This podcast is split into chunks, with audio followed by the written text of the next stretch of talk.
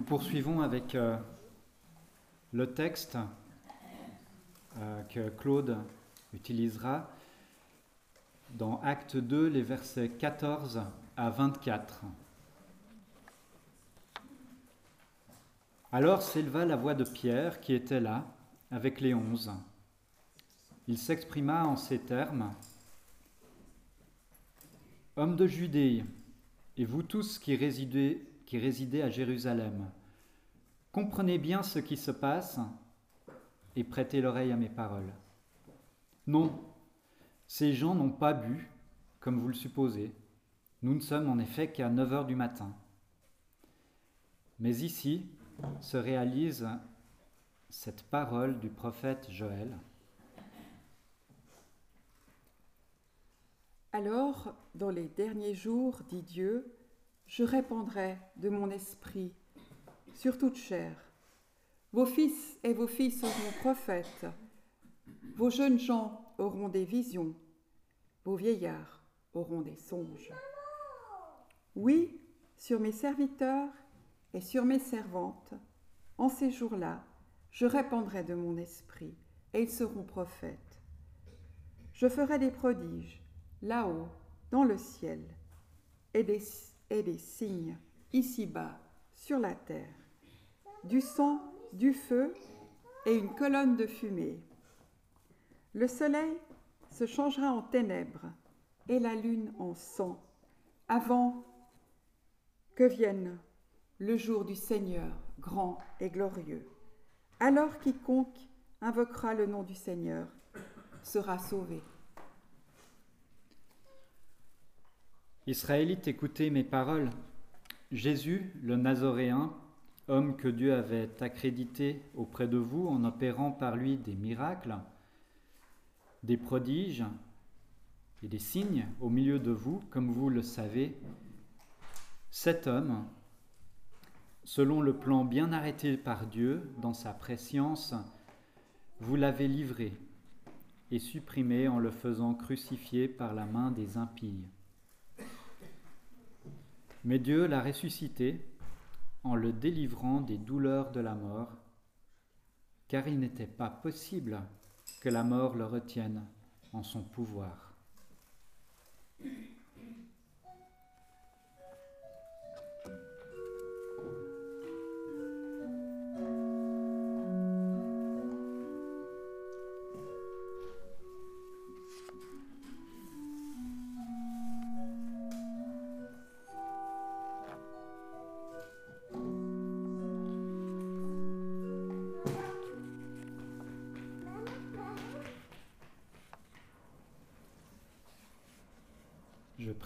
Pour euh, que Dieu nous conduise dans ce temps.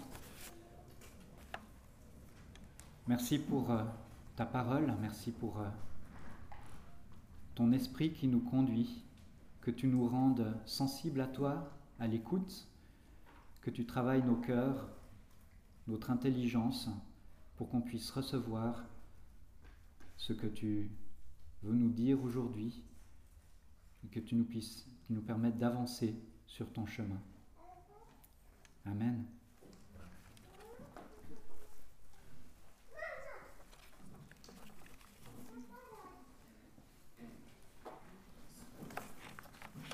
Frères et sœurs en Jésus, à mon tour de vous saluer les uns et les autres. C'est le dernier culte que nous avons dans cette série de l'été. Euh, commun à la paroisse réformée protestante de Mérin et l'église évangélique de Mérin. Je m'appelle Claude Bécher, pour ceux qui ne me connaissent pas, je suis l'un des pasteurs de l'église évangélique de Mérin pour vous servir ce matin et pour servir la parole de Dieu.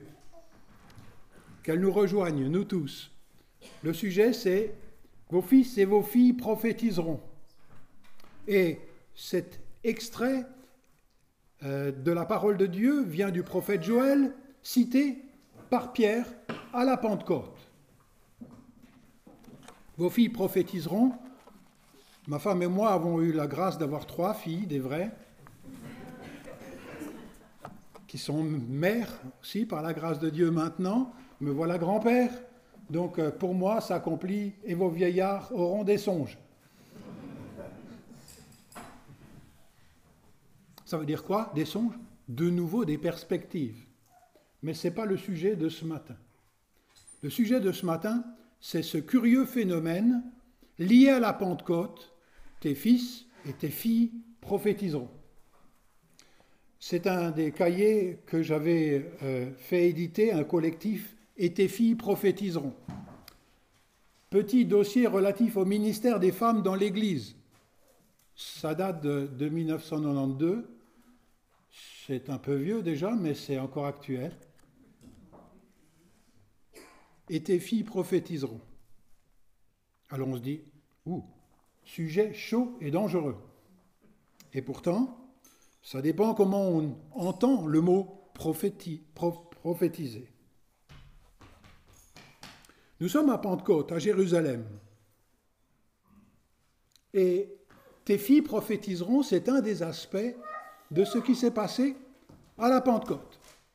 La Pentecôte, je ne relis pas le récit, c'est 120 disciples avec quelques femmes, dit le texte de Luc dans le livre des Actes, réunis, et l'Esprit Saint qui descend sous forme de langue de feu sur chacun d'eux. Et il se produit ce phénomène, c'est que tous ces gens-là se sont mis à prophétiser, à parler. Je vais essayer de prendre mon projecteur et de vous rendre attentifs, les uns et les autres, à ce phénomène. C'est un peu dérangeant. Nous avons l'habitude de contrôler la prophétie, de bas en haut et de haut en bas. Tout dépend de l'église dont on vient.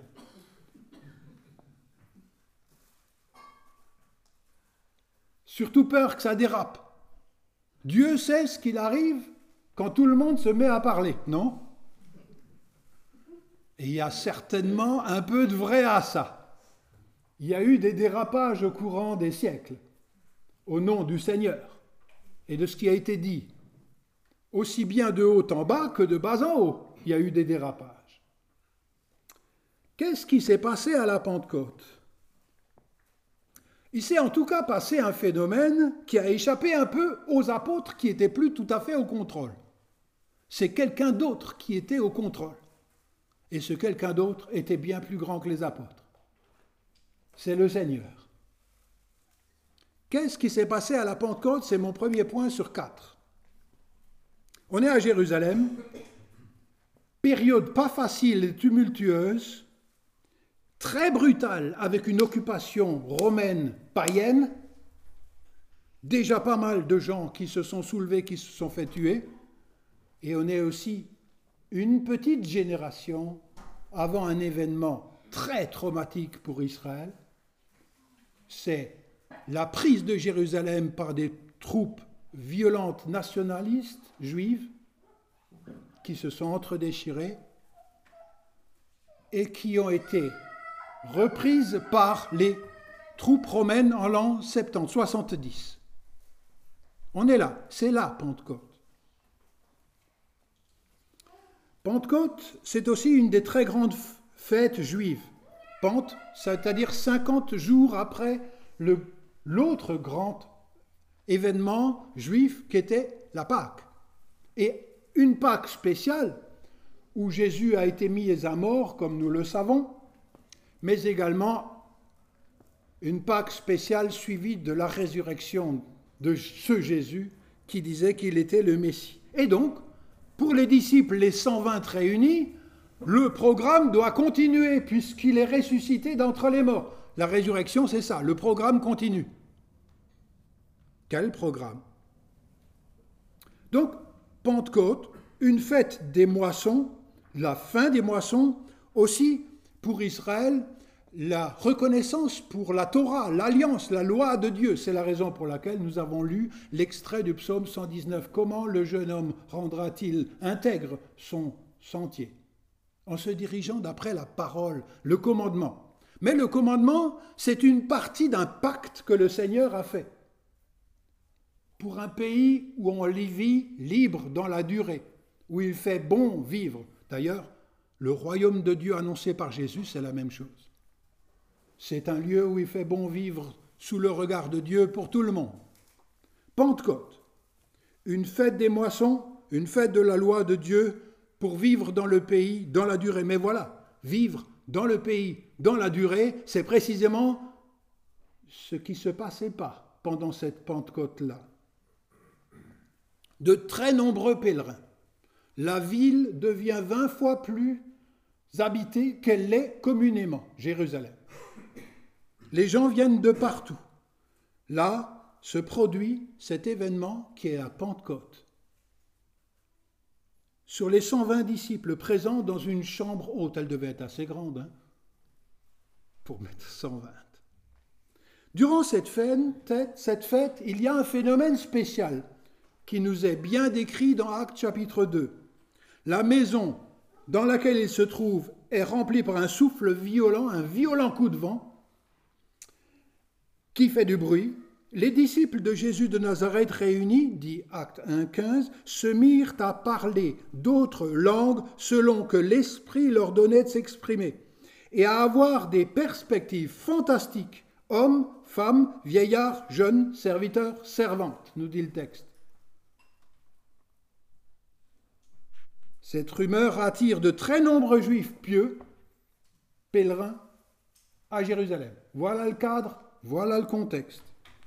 Ils parlaient à la foule réunie, dans leur langue, et c'est ça qui est intéressant, dans leur langue, alors qu'ils n'avaient pas appris ces différentes langues de tous les pays alentours, de toutes les nations connues, nous dit le texte de Luc. Dans leur langue.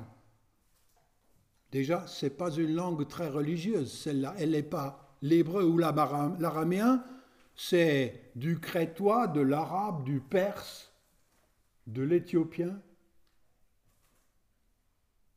Ils parlent dans leur langue, et c'est ça la prophétie, de quoi?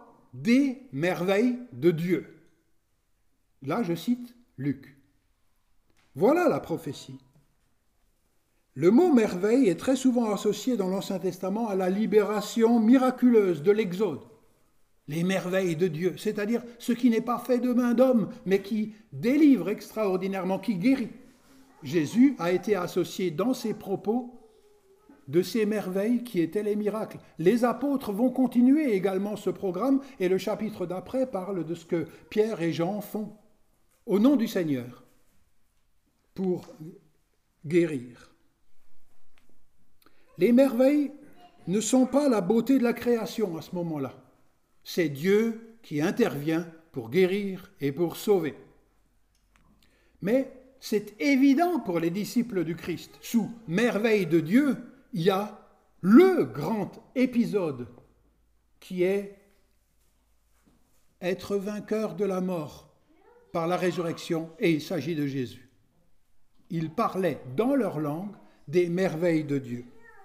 Jésus-Christ ressuscité des morts et de son règne, qui avait commencé et donc qui se poursuivait. Acte chapitre 2, verset 11, nous précise de quel phénomène il s'agissait lorsque Pierre utilise le mot prophétie.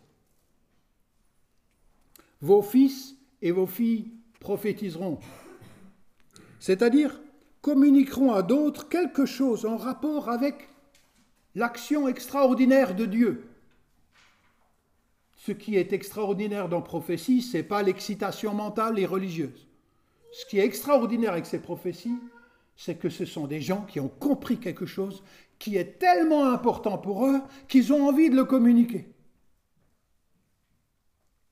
Tous, tant juifs que prosélytes, c'est-à-dire gens non juifs qui voudraient rentrer dans la religion d'Israël, tous, dit Luc, juifs, tant juifs que prosélytes, crétois et arabes, nous les entendons annoncer dans nos langues les merveilles de Dieu.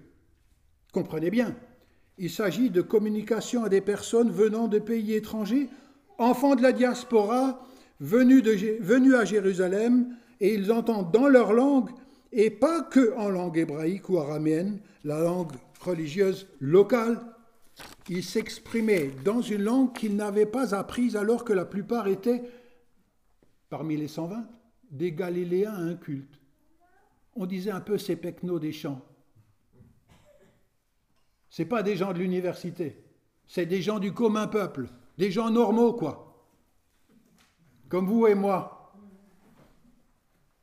Mais les Judéens qui étaient là, les Jérusalémites, qui étaient un peu frustrés parce qu'ils ne comprenaient pas les langues crétois, arabes, etc., ils disent que ces gens sont ivres, ils disent n'importe quoi. En fait, pour eux, n'importe quoi, pas pour les gens qui venaient d'ailleurs. Pour eux, n'importe quoi. C'est ce qui pousse l'apôtre Pierre à donner l'explication que nous avons lue, à expliquer ce qui se passe. Et c'est dans cette explication qu'il reprend la très vieille prophétie de Joël qu'il cite. De quoi Par l'ancien prophète Joël? Il parle de la colère divine qui dit qu'il y en a assez avec cette attitude d'Israël et que Dieu va intervenir, mais qu'il voudrait encore en sauver quelques-uns. Et là, il se dispense des hommes qui étaient les médiateurs normaux de la volonté de Dieu. Du temps de Jésus, c'était les sacrificateurs, c'était les scribes et les pharisiens. Il se dispense d'eux et il dit, ben, vous voulez pas dire ce que moi je voudrais dire? Eh bien, je vais me passer de vous, je vais passer par d'autres. Et d'autres, c'est vos fils et vos filles, vos vieillards. Donc, on se rend compte que ce phénomène est un peu piquant pour ceux qui aiment le contrôle de la parole de Dieu. Vous voyez? On l'oublie souvent, quand on parle de Pentecôte, on dit juste c'est surnaturel, point. On oublie de comprendre de quoi il est question. Après cela, je répandrai mon esprit sur toute chair. Vos fils et vos filles prophétiseront, vos vieillards auront des songes, vos jeunes gens auront des visions, même sur les serviteurs et les servantes, en ce temps-là, je répandrai mon esprit, même sur le bas de gamme social. Il n'y a pas de bas de gamme social en Israël. Je placerai des prodiges dans le ciel et sur la terre, du sang, du feu, des colonnes de fumée, ça il faut l'interpréter. Le soleil se changera en ténèbres et la lune en sang avant l'avènement du jour du Seigneur grandiose et redoutable, juste avant. C'est une sorte de discours last chance. Pentecôte. C'est pas juste un truc extraordinaire qui tombe du ciel, on va savoir pourquoi si c'est la prophétie de Joël qui se réalise. Alors quiconque invoquera le nom du Seigneur sera sauvé. En effet, il y aura des rescapés sur la montagne de Sion, c'est ce que dit Joël, et à Jérusalem, comme le Seigneur l'a dit parmi les survivants que le Seigneur appelle. Vous avez vu? Phénomène avant le jour du Seigneur. Alors quiconque invoquera le nom du Seigneur sera sauvé. Prophétie de Joël, reprise par Pierre pour expliquer la Pentecôte. Écoutez, retenez simplement de quelque chose de très compliqué que quand il y a une grande guerre, qu'il y a des incendies partout, le soleil s'obscurcit. Alors on comprend ce que c'est qui est en jeu avec les troupes qui brûlent et dévastent, les troupes ennemies Jésus, du reste, avait déjà averti que du fait du rejet de son message par les autorités religieuses et politiques de son temps à Jérusalem, cette génération ne passera pas avant que tout cela n'arrive.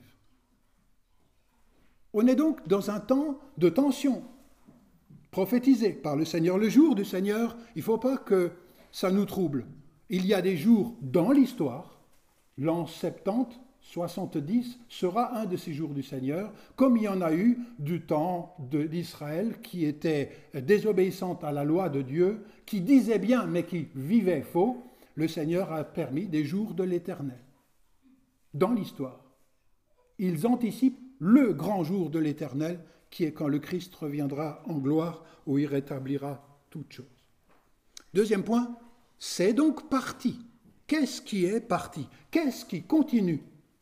Il s'est passé à Pentecôte un phénomène que Jésus avait annoncé et même recommandé à ses disciples d'attendre, une puissance de témoignage. Pentecôte, c'est une puissance de témoignage. Pentecôte, ce n'est pas un shoot religieux supplémentaire. Ce n'est pas une excitation mentale qui vient on ne sait d'où pour on ne sait quoi. Pentecôte, c'est une puissance de témoignage. Jésus l'avait dit, vous allez recevoir une puissance, celle du Saint-Esprit, qui surviendra sur vous. Vous serez alors, mais, dit Jésus, témoins à Jérusalem. Et c'est là que ça commence, Pentecôte. Dans toute la Judée, c'est là que ça continue, par cercle concentrique. À la Samarie, vous vous rendez compte, c'est des gens pas très fréquentables. Et jusqu'aux païens. Bienvenue en Helvétie.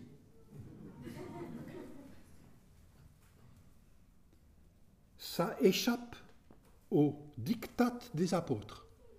C'est pas eux. Ils ne font qu'accompagner le phénomène. Mais ils accompagnent le phénomène mais ce phénomène passe par tout le monde, sur toute chair. Et nous, c'est la rentrée, pas de l'école, c'est la rentrée de l'Église. Que nous puissions nous souvenir que l'essentiel de l'Église, c'est pas sa hiérarchie ni de bas en haut, ni de haut en bas, mais c'est des gens. L'Église, c'est d'abord un ensemble de gens appelés par le Seigneur pour le glorifier pas des gens parfaits. Personne n'était parfait dans cette troupe des 120. Mais ce sont des gens qui ont donné de la disponibilité à l'Esprit de Dieu en disant Seigneur, ton programme, j'aimerais que ça passe par moi. Et qui, quelque part, par leur disponibilité, ont été habités par l'Esprit de Jésus, dont ils connaissaient le programme, croyez-moi. Les 50 jours entre la Pâque et la Pentecôte, ils ont révisé leur catéchisme de Jésus. Ils ont relu les évangiles. Ils se sont dit, mais c'est quoi le programme qui continue? Ils ont réécouté le prédicateur sur la montagne. Ils ont réexaminé la vie de Jésus. Ils ont réentendu les promesses de Jésus. Et ils ont dit, ton règne continue, Seigneur. J'aimerais être disponible à ce règne. Ils ont été habités par l'Esprit et ils se sont mis. Et le Seigneur n'oriente que ce qui est disponible. Et ils se sont mis à annoncer Jésus et les actions gracieuses de Dieu pour le salut de tous ceux qui sont là, de quelque lieu qu'ils viennent. C'est ça, Pentecôte. C'est donc parti. Vous allez recevoir une puissance de témoignage. Un plan initial déjà avait été confié. Il n'a, ce plan initial a été tordu par le veau d'or. Et ce n'est qu'après le veau d'or, une fois qu'ils sont sortis de l'esclavage d'Égypte, que le Seigneur a pris une caste, une seule tribu, et encore dans ces tribus, que les mecs, les hommes. Mais ici, il est dit, je vais rentrer de nouveau dans le plan initial. Quel était le plan initial? On le retrouve dans Exode 19, verset 5. Vous serez pour moi un royaume de prêtres, et pas juste. Vous aurez à l'intérieur de vous une caste de prêtres. Vous serez un royaume de prêtres et une nation particulière. Exode 19, 5, Pentecôte, c'est le retour au programme initial. L'idée que tout un peuple, et pas juste les conducteurs de ce peuple, seront porte-parole de l'intention de Dieu. C'est ça, Pentecôte. Nous avons tous besoin d'une Pentecôte. Individuelle, collective, pour nos actions, finalement, l'Église c'est ce que le Seigneur fait au travers de chacun de ceux et celles qui les composent. Une nation, un royaume de prêtres.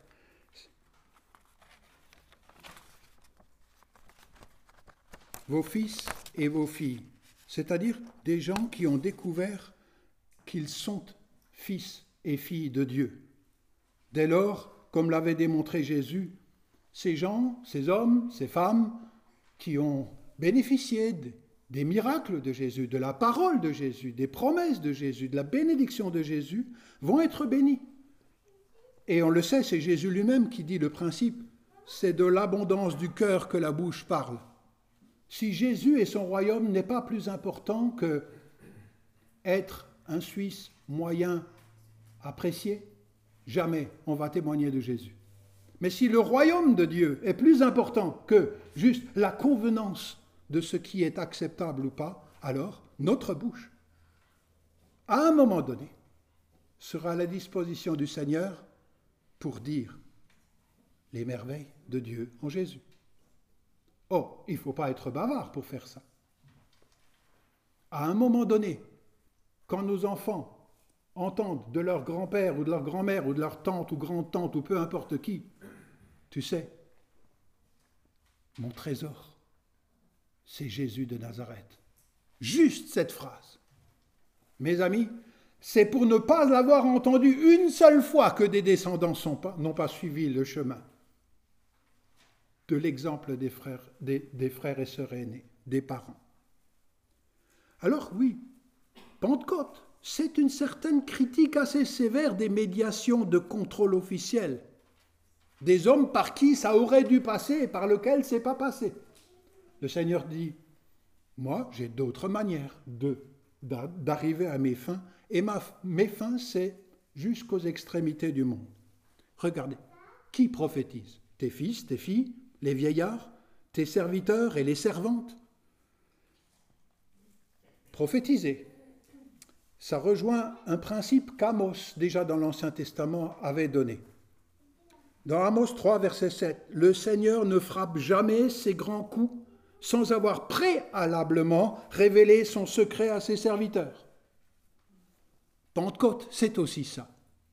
C'est annoncer avant la destruction, pour éviter la destruction. On sait que beaucoup de Juifs ont suivi Jésus et ne sont pas rentrés dans la logique nationaliste où je suis le chouchou de Dieu et je prends le glaive pour aller combattre le mal.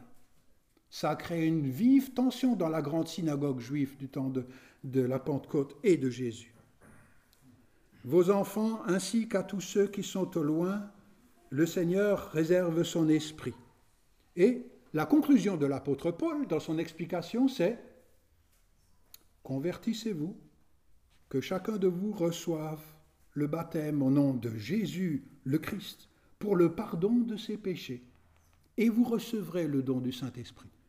C'est ça que Paul expliquait à tous ces gens qui étaient ébahis d'entendre ces gens, hommes et femmes, parler dans leur langue du programme de Dieu. Paul leur dit, mes amis, Pentecôte, c'est un message. Convertissez-vous et que chacun de vous reçoive le baptême. On trouve ça au verset 39 du même chapitre. Et la réponse, c'est que c'est à vous qu'est destinée la promesse, à vos enfants, ainsi qu'à tous ceux qui sont au loin, aussi nombreux que le Seigneur notre Dieu les appellera. Par bien d'autres paroles, Pierre rendait témoignage et les encourageait. Sauvez-vous, disait-il, de cette génération perverse. Ceux qui accueillirent sa parole reçurent le baptême. Et c'est là le premier grand effort missionnaire de toute l'Église. Ceux qui accueillirent sa parole reçurent le baptême et il y eut environ 3000 personnes ce jour-là qui se joignirent à eux. On passe de 120 à 3120. C'est là les prémices de la mission chrétienne.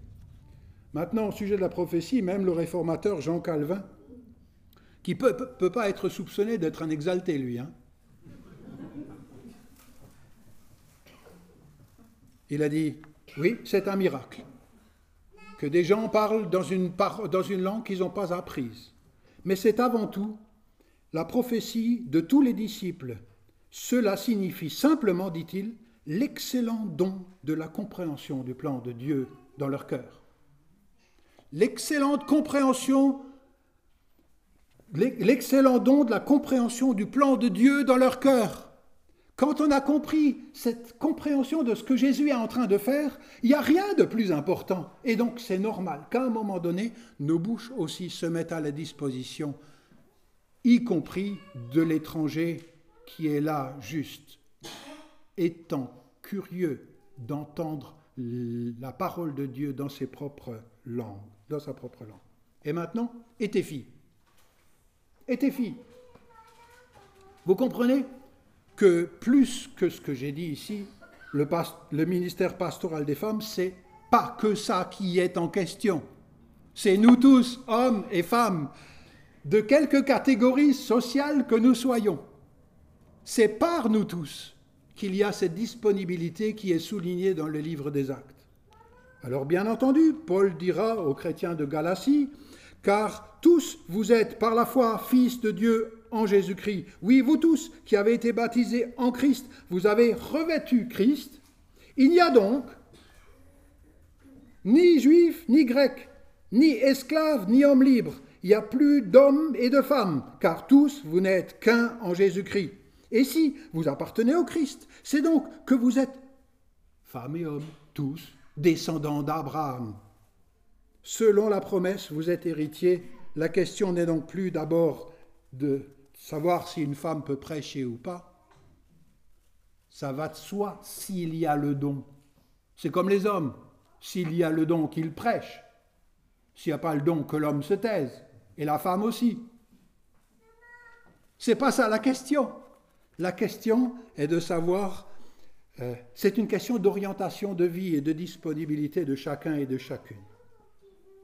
J'aimerais conclure maintenant. La prophétie ne m'impressionne pas particulièrement. Jésus a même dit, vous les, vous les, vous les discernerez à leurs fruits. Le fruit, c'est l'orientation de vie fondamentale. Le, fruit, le fruit, ce n'est pas le miraculeux. Vous les discernerez, les vrais prophètes et vraies prophétesses, à leurs fruits. Maintenant, c'est un peu notre rentrée. L'Église ce sont avant tout des personnes, c'est nous, de tous âges, de toutes classes, de tous sexes, de toutes les nations et de toutes les races. À nous de porter le message de, où Jésus est le centre, d'abord dans nos familles, simplement, en disant Esprit de Dieu, aide-moi à prononcer ton nom. La prochaine fois qu'on a une réunion de famille, et de dire Tu sais, mon trésor, c'est Jésus. Et on verra le règne de Dieu aussi s'étendre où des gens disent Mais comment on l'entend? Redéfinir ce que c'est que le royaume de Dieu. Certes, le vent tumultueux, les langues de feu furent exceptionnelles à ce moment-là, et probablement les langues internationales également, quoique on trouve parmi les chrétiens beaucoup de gens soucieux de l'accueil de l'étranger dans les paroisses. C'est à cela que l'on retrouve la vraie dynamique d'une Église fidèle au Christ. Elle sera attentive à celui qui n'est pas du lieu. Les Juifs déjà associaient l'alliance du Sinaï avec le vent, le feu, les voix, mais la vie nouvelle et la joie, la communion et l'adoration, la liberté, le courage de témoigner, eux, devinrent une caractéristique de l'action de l'Esprit. Aujourd'hui, on voit des gens, gilets jaunes, hein. on voit des gens qui s'engagent pour les questions du climat, c'est juste. Ce serait beau de continuer à avoir des gens attentifs à la création, attentifs à la distribution économique quand il y a trop de pauvres. C'est pour ça que l'Église primitive était engagée à vivre ensemble, à manger ensemble. Il n'y avait plus de pauvres parmi eux, pauvres dans la durée. Mais ce serait beau de continuer à avoir, et puis je le vois, des hommes et des femmes, des jeunes et des moins jeunes, des vieillards qui ont nouveau des perspectives parce que la mort a été vaincue que le Seigneur nous accorde une de ces rentrées où l'Esprit Saint a sa juste place. Aux parents parmi nous, je dis, il n'y a pas de parents parfaits. Sur les trois filles que nous avons eues, il y en a une qui enseigne la théologie, c'est pas de mon fait. Hein. J'ai juste pas dégoûté, on peut dire. Hein. Mais c'est beau de voir des enfants qui, et ce n'est pas le cas de tous nos enfants, qui décident résolument de suivre le Seigneur que le Seigneur bénisse de génération en génération le témoignage de l'Église. Car dans notre temps également, quiconque invoquera le Seigneur sera sauvé. Amen.